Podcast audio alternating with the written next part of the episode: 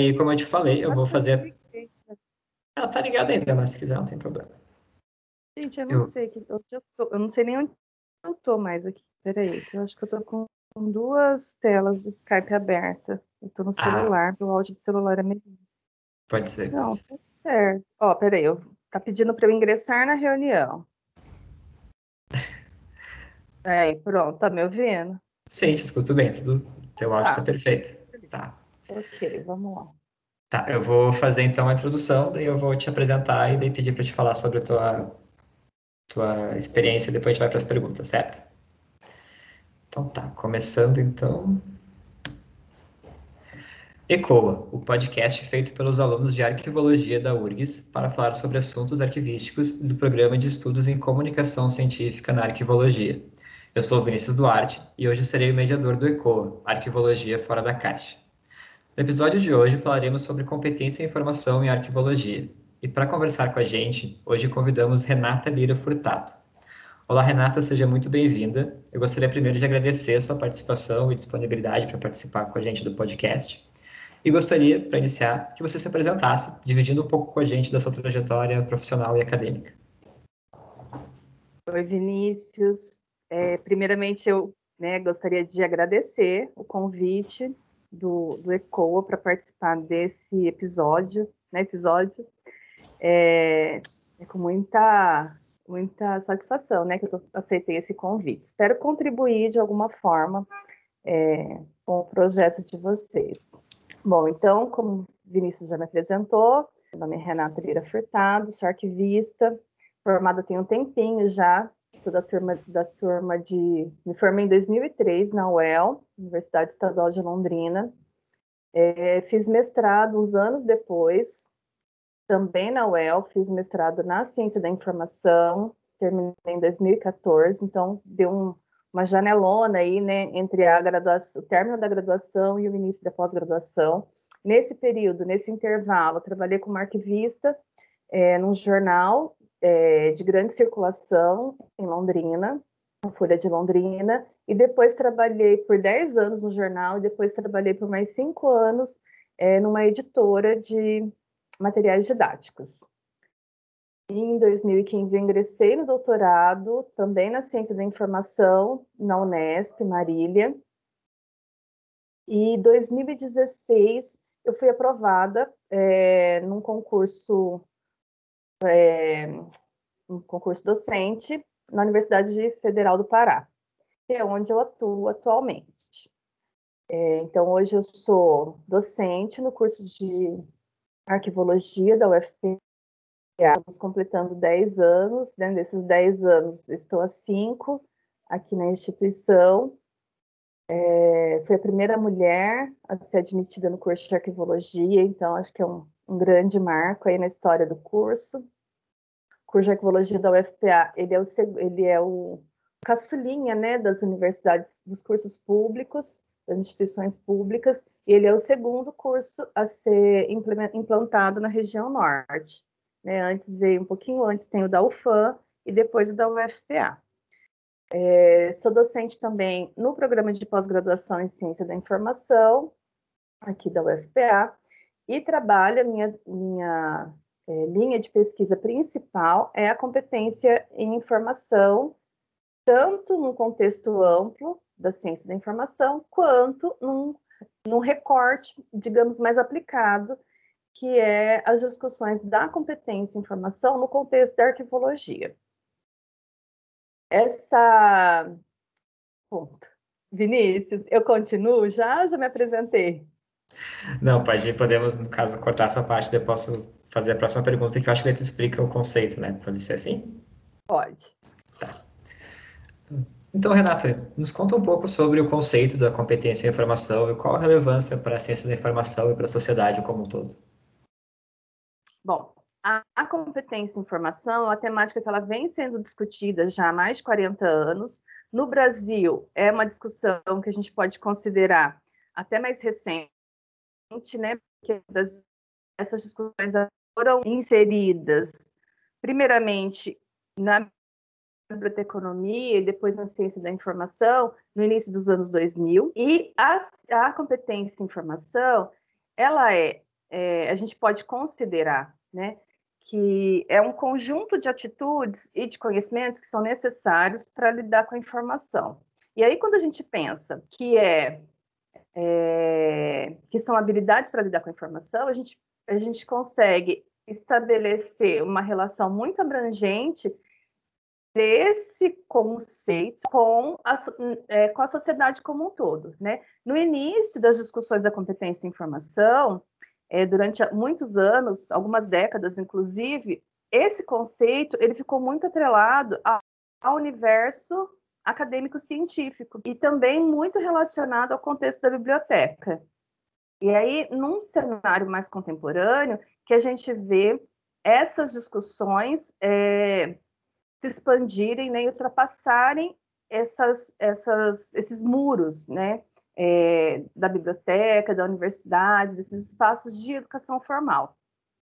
Então, quando a gente pensa na relação dos preceitos da competência de informação com a sociedade em geral, a gente entende que é, se todos os cidadãos, todos os sujeitos desenvolverem as, as habilidades da competência em informação, a gente é, vai, a gente né, passa a construir uma sociedade mais autônoma, mais democrata, mais democrática, onde esses sujeitos é, terão autonomia, empoderamento, né, para tomar suas próprias decisões com base em informação de qualidade, é, com uso de informação de forma ética e não e, e essa esse movimento todo ele não reflete só no sujeito, né, naquele indivíduo único. Ele vai refletir também numa, de forma ampla para toda a sociedade. Certo, Renata. E, bom, tu comentou sobre o conceito de desenvolvimento com a biblioteconomia, né? Qual a relação da competência em informação com as competências arquivísticas, né? Tu chegou a explorar isso no teu, nas tuas pesquisas? Sim, então, eu venho trabalhando com a competência em informação desde 2012, quando eu ingressei no mestrado.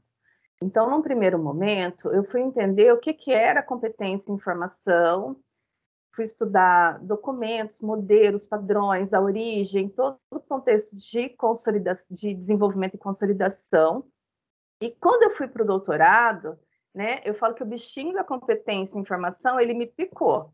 E aí, quando eu fui para o doutorado, é, já com essa com esse embasamento teórico né, sobre a, a, competência em informação, que foi a minha dissertação de mestrado, é, eu fui com, uma, com um questionamento muito grande de compreender, de entender a relação existente entre a competência em informação e arquivologia. E aí eu me deparei com um vácuo, né, uma lacuna muito grande, especialmente no Brasil, sobre essa relação.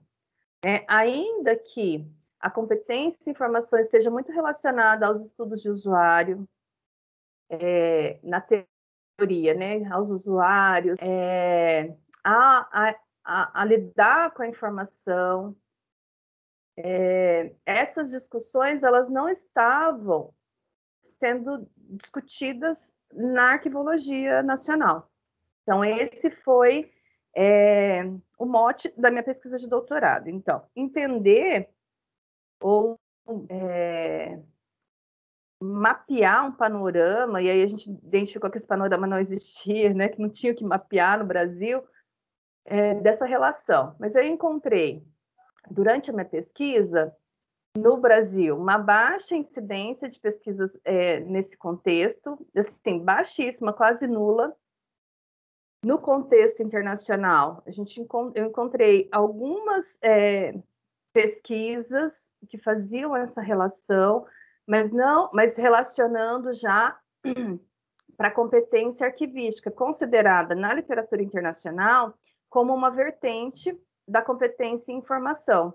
Né? Então, o que eu, o que eu identifiquei na literatura é, foi, foram algumas vertentes da competência em informação relacionadas à arquivologia. Então, a competência arquivística, a competência em informação para fontes primárias e a inteligência arquivística. No Brasil, eu consegui identificar que, ainda que a gente não tenha de forma é, institucionalizada a presença da competência em informação nos cursos de formação, né, que naquele momento eram 16, nos cursos de formação em arquivologia, os cursos de graduação em arquivologia especificamente, eu identifiquei que nos projetos pedagógicos, né, nos documentos que norteiam é, esses cursos, os currículos, é, é, muitos elementos que estão alinhados com os preceitos da competência em informação. E uma outra é, fonte que eu explorei foram arquivistas já atuantes no mercado de trabalho, que, a, apesar de desconhecerem né, é, toda, uma, toda a estrutura que envolve a competência em informação, e com base num conceito, em alguns elementos que foram apresentados no ato da, da entrevista, eles entenderam que, com base naquela, naquele entendimento que eles estavam, né, naquele é, conceitos que eles estavam é, reconhecendo naquele momento, eles entendiam que eram sim necessários é, discutir aquela, aqueles preceitos na formação em arquivologia, na formação é, básica, digamos assim, e na formação continuada, né, que seria necessário, considerando que o arquivista, além de lidar diretamente com informação arquivística, com documentos arquivísticos, lida também com é, os usuários, que, por sua vez, vão acessar essas informações, esses documentos. É, então, de uma forma muito resumida, né, foi, foi nessas, é, foram essas as primeiras é, percepções que eu tive dessa relação da arquivologia com a competência em informação. Posterior a isso, posterior à, à pesquisa de doutorado, é, eu instituí aqui na universidade um, grupo de pesquisa, é, que é o GP Arquicoinfo, que é um grupo de pesquisa Arquivologia e Competência em Informação, e, a e nesse grupo de pesquisa a gente vem destrinchando, então, todas as, as é, os resultados que eu encontrei na minha pesquisa de doutorado, que por razões óbvias a gente não consegue dar conta de tudo no doutorado, né? Por conta de prazo e tal. Então, eu trouxe todas essas lacunas que ainda ficaram para serem discutidas nesse grupo de pesquisa, que eu trabalho com alunos de graduação em arquivologia e alunos de mestrado em ciência da informação.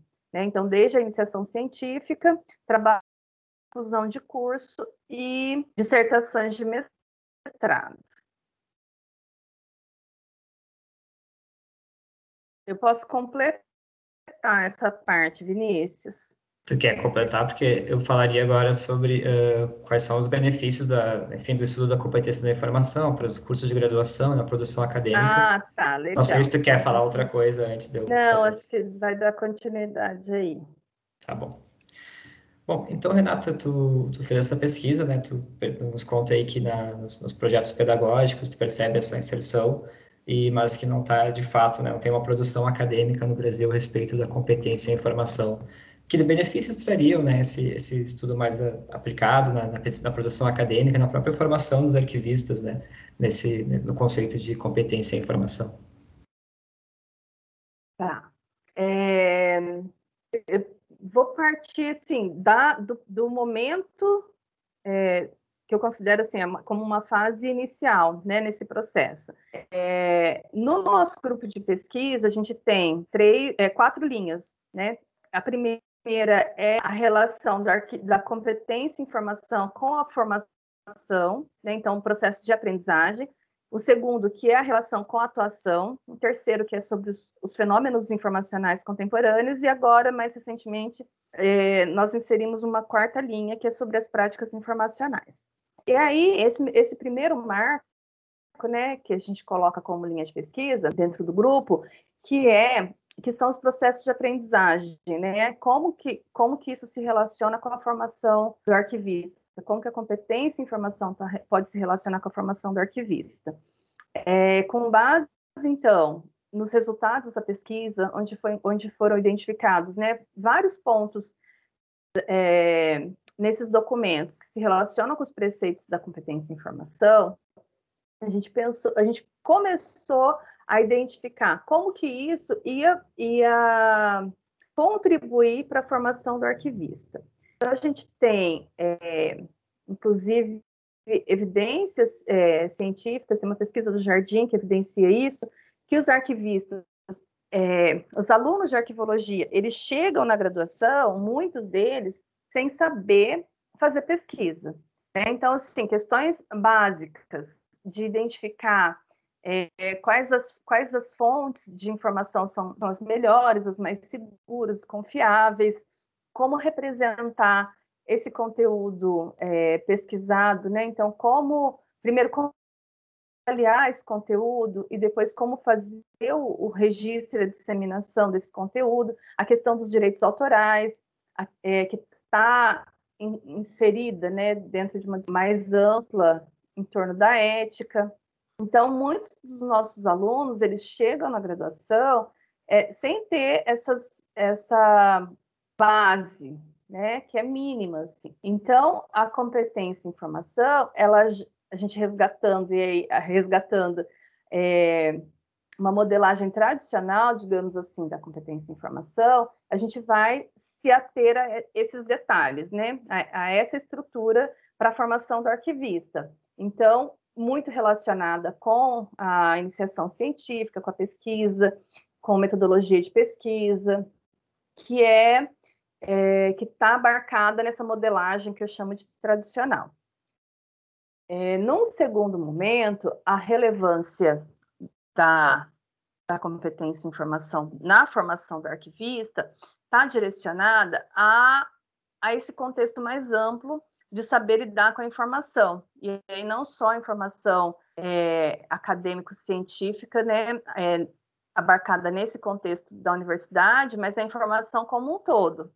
Então, desde, desde a, o acesso e a, a, o acesso à produção, à disseminação, o consumo de uma forma geral de informação nas redes sociais, na internet como um todo, e como, e como isso é disseminado.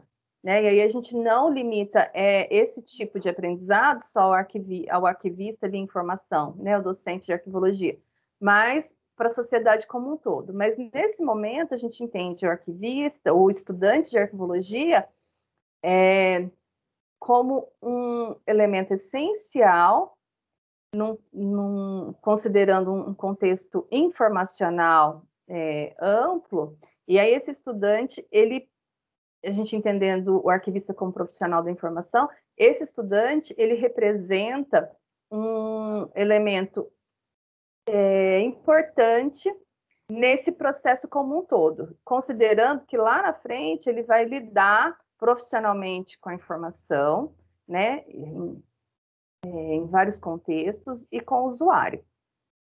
Então a gente pensa nesse é, processo de aprendizagem, né, nessa formação profissional, a competência ela vai ela vai fazer a diferença, né, na, na formação desse estudante, considerando esse contexto acadêmico, considerando o contexto profissional futuro e considerando a sua atuação enquanto cidadão é, no mundo, né? Então, a, a, a, o, é, as habilidades para lidar com a informação para viver em sociedade. Né? E que isso é, vai impactar não só nesse estudante, mas na sociedade como um todo. Num segundo momento, que está muito atrelado a esse primeiro, a gente vê, está tudo muito amarradinho. A gente vê o fazer profissional, né? Então, como que o arquivista, em seu ambiente de, de atuação profissional, ele precisa é, ele, ele vai colocar em prática, digamos assim, né, dentro de muitas aspas, ele vai atuar como um, sujeito competente em informação. Então, para a gente tem, tem pesquisado isso, que na atuação profissional, é, a gente consegue pontuar elementos da competência em informação em todo o fazer profissional do arquivista, né? Então, desde o momento de criação, produção de documento, nos processos de gestão, que vai, a gente vai lá desde, a, desde o diagnóstico, identificação, então ele precisa é, saber onde encontrar as informações é, relevantes para identificar aquele conjunto de documentos, para diagnosticar, para fazer um diagnóstico da instituição e depois um diagnóstico daquela massa documental. A gente consegue também relacionar os preceitos da, da competência em informação para o desenvolvimento de um plano de classificação, que a pesquisa ela está ali presente, para estabelecer prazos de guarda, desenvolver uma tabela de temporalidade, também é necessário fazer pesquisa, e aí saber onde fazer pesquisa e conseguir identificar as fontes é, de informação que são necessárias para resolver aquele problema, aquela questão, aquela lacuna informacional. E depois a gente tem a questão da descrição, que, que, que também, né, os processos que envolvem a representação do documento da informação arquivística. E, enfim, todo, todo, né, todo o rol de, de atividades desenvolvidas pelo arquivista, a gente consegue relacionar.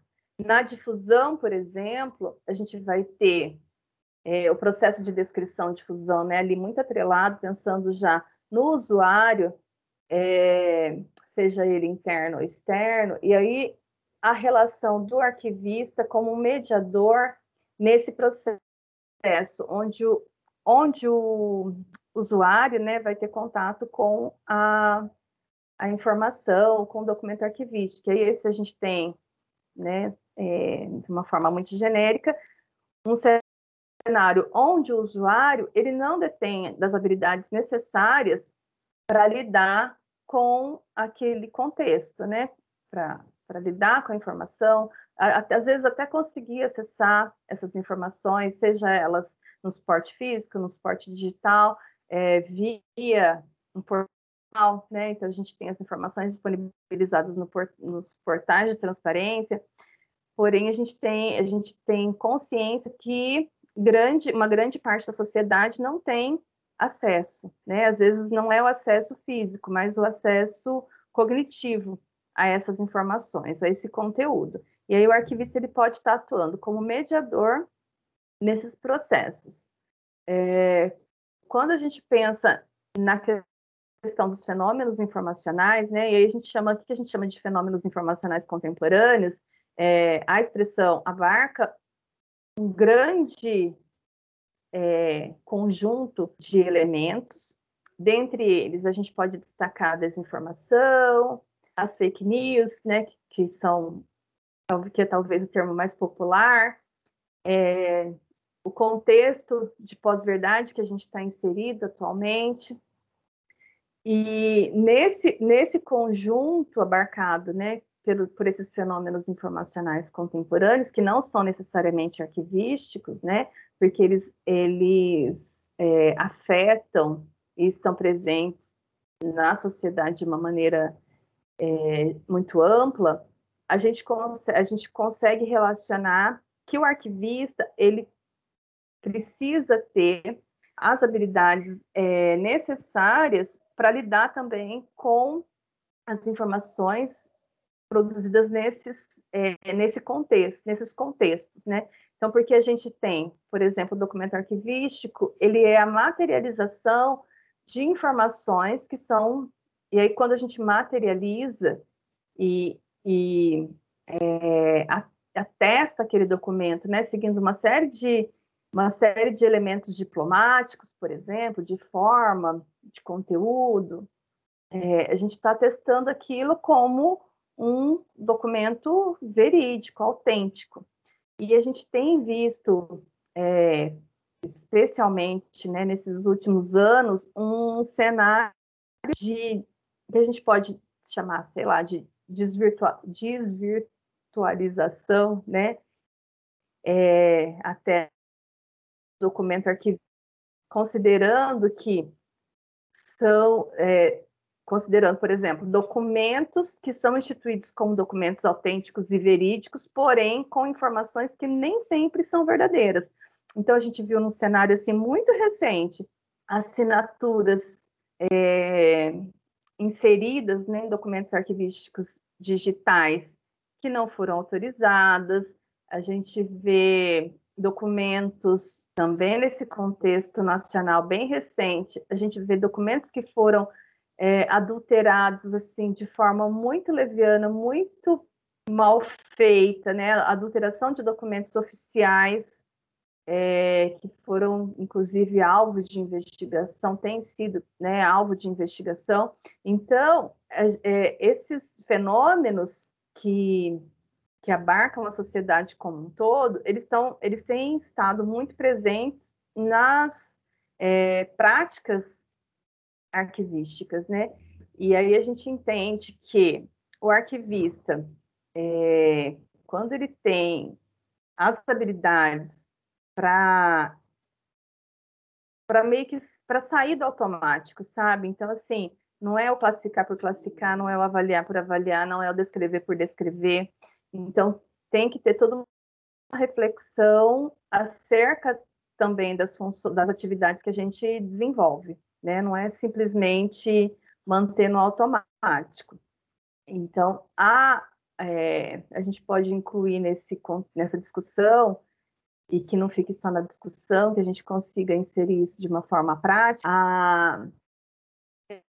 Elementos como pensamento crítico, pensamento reflexivo e transformador, né, de tirar, distanciar o arquivista da, daquela da tecnicidade, né, do, do fazer técnico, mas é, colocar o arquivista como um ser que somos, né, é, críticos e reflexivos é isso.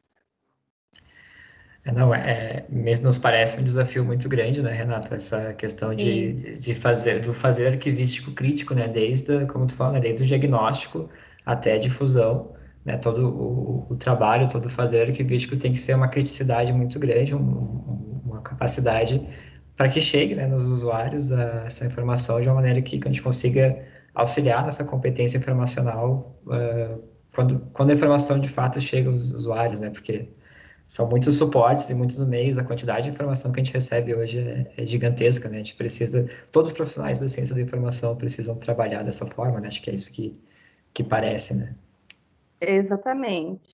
Né? E a gente, é, se a gente pensar anos atrás, é, éramos todos consumidores de informação, né? Hoje, a gente não é só consumidor, nós somos produtores de informação, consumidores e disseminadores, né? E aí é nessa perspectiva que eu falo do arquivista enquanto ser social, né? Enquanto cidadão atuando, eh, vivendo em sociedade, né? De saber lidar com esse volume de informações e saber é, compartilhar esses preceitos, né? Eu não gosto muito do ensinar o usuário, né? Mas eu acho que de, de, compartilhar práticas, conhecimentos e práticas e ações com os usuários, né? Eu acho que o ensinar, eu acho, nos coloca ainda nesse ambiente é, tecnicista, né? Eu acho que precisa ir além, a gente precisa transmitir esse conhecimento e que o usuário entenda, tenha essa percepção, a percepção crítica também reflexiva, não só nesse, desse formato técnico. É, acho que é exatamente isso, assim, acho que também os, e os arquivos e até as universidades, né, que tem que estar tá também se adaptando a isso o tempo todo, né, acho que é uma, acho que é um, um processo que está acontecendo, né, pelo que a gente vê nas tuas pesquisas e na tua fala, né? Exatamente, na minha, na minha tese, é, um, produto final, digamos assim, né, é uma estrutura que eu chamei de dimensões conceituais, que relaciona exatamente, é, a gente tem ali como eixo alguns elementos da competência em informação, que é o aprendizado ao longo da vida, é, o desenvolvimento socioeconômico, é, enfim, alguns elementos, e que nessa relação a gente tem um papel muito importante da sociedade no contexto da arquivologia, né? Então, a, a gente tem a sociedade, a gente tem a universidade é, representada pelos docentes, pelos discentes, pelo corpo técnico e pela produção que sai da universidade, a produção acadêmico-científica que sai da universidade, e tem também nessa relação as instituições arquivísticas, sejam elas públicas ou privadas, né, tendo ali como sujeitos arquivistas e usuários das mais, dos mais com as mais distintas características. Né? Então, é um, é, precisa acontecer de forma é, contínua e simultânea envolvendo uma série de, de sujeitos, né? Para que a coisa aconteça, e também a gente sabe que nada acontece de um dia para a noite, né? Mas o que a gente tem feito aqui é plantar sementinha, assim, de começar a pensar numa, numa demanda que a gente tem, que já está aí, né, a demanda, mas talvez a gente não tenha os elementos necessários, suficientes para dar conta dessas, dessas discussões. Não, não eu falo das discussões, mas para tirar também do campo teórico, né, de conseguir colocar isso em prática. É bom, acho que tua, tua pesquisa né, e teu trabalho na, na universidade é, é um começo para isso e espero que aqui o nosso podcast consiga levar essa, essa fagulha, essa chama para outros, outros estudantes, para que a gente possa pesquisar também e, e avançar nessa, nessa questão ah, da competência e informação na arquivologia. Bom, Renata, uh, assim, como uma, uma pergunta final, assim, eu gostaria que tu falasse um pouco da tua uma memória afetiva que tu tem com a arquivologia na sua trajetória. Pode ser uma memória profissional ou durante o teu, teu percurso acadêmico, né? Alguma coisa que te, que te tem uma memória muito, muito particular da arquivologia contigo. Ah, eu sou muito suspeita, né? Porque assim, eu, amo, eu amo, eu tô já há 20, né? Que eu, desde que eu entrei na graduação, então são 22 anos na arquivologia. E são muitas as memórias, né? Mas eu acho que, assim, para pontuar uma coisa muito especial, é... eu fiquei muito emocionada. Assim, eu me emociono muito fácil, muito, sou muito mole. Quem me conhece sabe. Mas é uma coisa que me emocionou muito é, foi que eu, eu atuei como estudante de graduação é, na comissão organizadora do ENEARC, lá em 2000, Aí agora me deu até um branco, não sei se foi 2001, 2002, eu acho que foi na UEL. E aí, quando, né, alguns anos depois, eu me vi aqui no papel de docente, no suporte aos alunos, em 2018, e aí, é, é, que foi aqui em Belém, o né? E aí eles, naquela mobilização para fazer o evento acontecer. E a gente sabe qual, né, todos os, os sufocos que tem por trás do evento, não só qualquer evento, mas evento acadêmico, acho que ele é muito marcante, né, é, para os alunos. E aí, aquele momento ali foi muito especial para mim, muito especial, porque eu não. Naque, quando eu era aluna, né, quando eu era discente, não passava na minha cabeça um dia, mas nunca que passava na minha cabeça um dia que eu seria professora, que eu estaria ali num outro lugar atuando na organização de um evento é, de estudantes. Então, acho que uma memória recente que eu tenho é, é essa, que, me marcou muito. Mas são muitas, né? São, são 20, então, 22 anos aí inserida nesse, nesse cenário arquivístico, muita coisa. E aí a gente começa a pensar né, em pessoas, colegas que passaram pela nossa vida, é, desde a graduação, é, professores que hoje são colegas. É, então, assim, é muito, muito legal. E é, vira e mexe, assim, eu tenho 15 anos como arquivista de mercado, né, no mercado privado.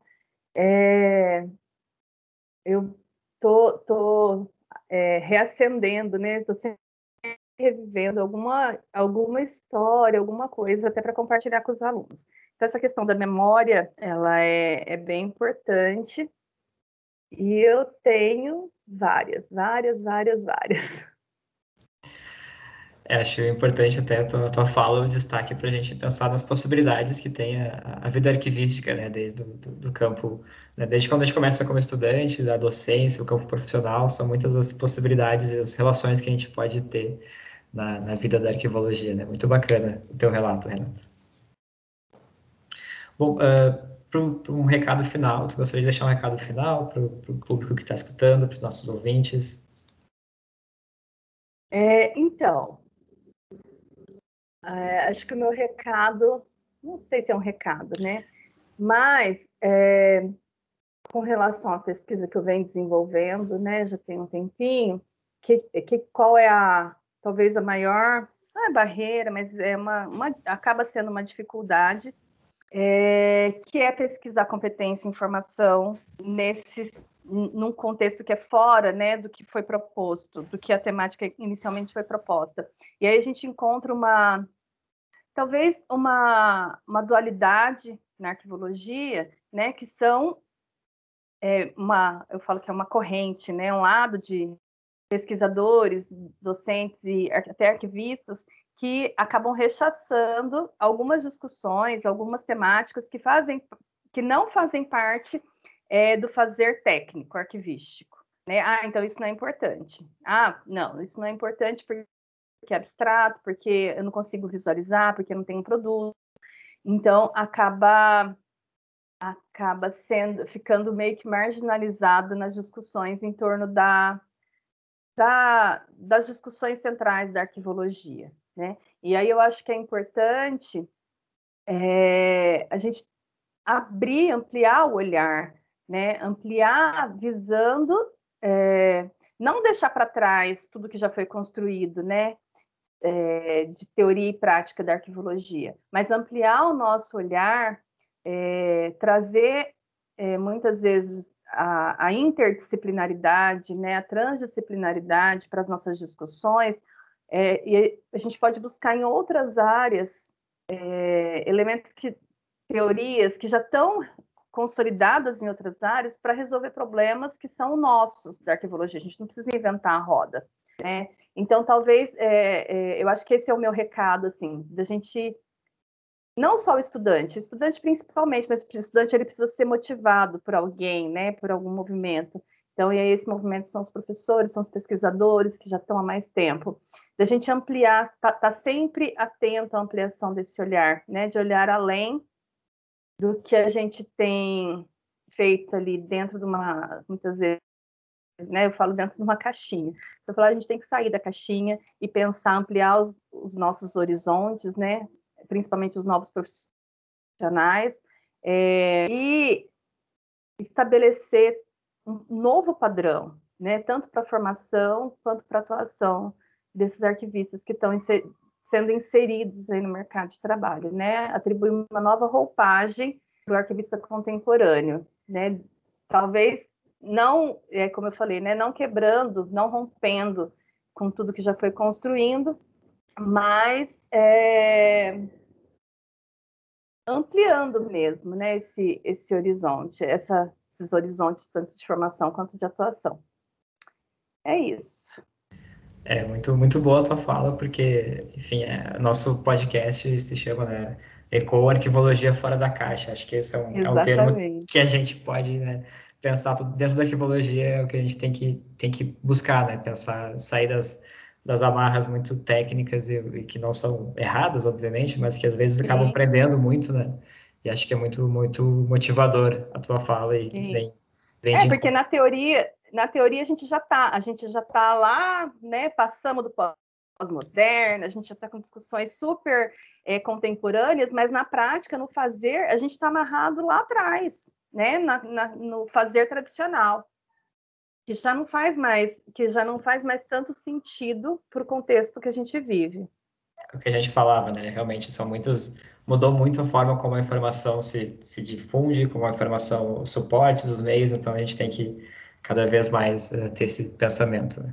Talvez a gente precisa acompanhar, porque o, merc o mercado está aí, eu, eu né, como, como docente, eu estou sempre trazendo essa, esse ponto de vista para os alunos, pensando, pensando na absorção pelo mercado de trabalho. Né? Então, a gente tem ainda um, um mercado de trabalho amplo, que vai absorver esses, esses profissionais dentro de uma perspectiva tradicional para trabalhar é, para atuar daquela forma é, toda tradicional.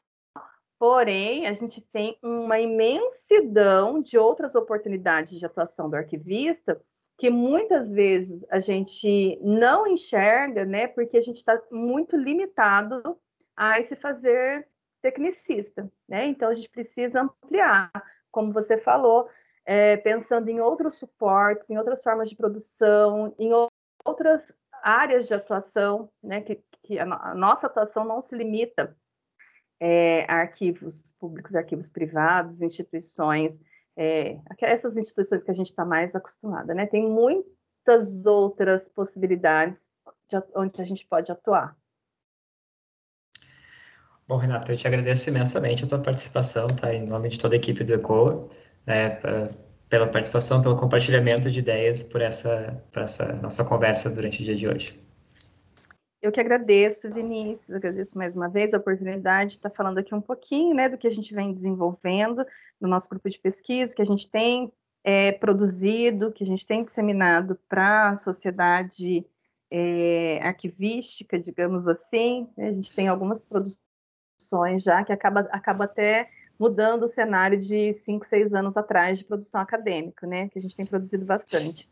É, então, é, reitero aqui os meus agradecimentos, desejo vida longa ao projeto de vocês, ao podcast, acho que é uma iniciativa é, necessária, né, como, como o próprio nome diz, fora da caixinha, e é isso que a gente precisa. Muito obrigada. Tá bom, obrigado, Renata. Chegamos ao final de mais um episódio desse projeto de extensão da arquivologia da Universidade Federal do Rio Grande do Sul para dar voz à arquivologia e pensar fora da caixa. Sigam a gente nas redes sociais, ecoa.urgs, com dois Cs, e não deixe de compartilhar o nosso podcast. Até a próxima e saudações arquivísticas.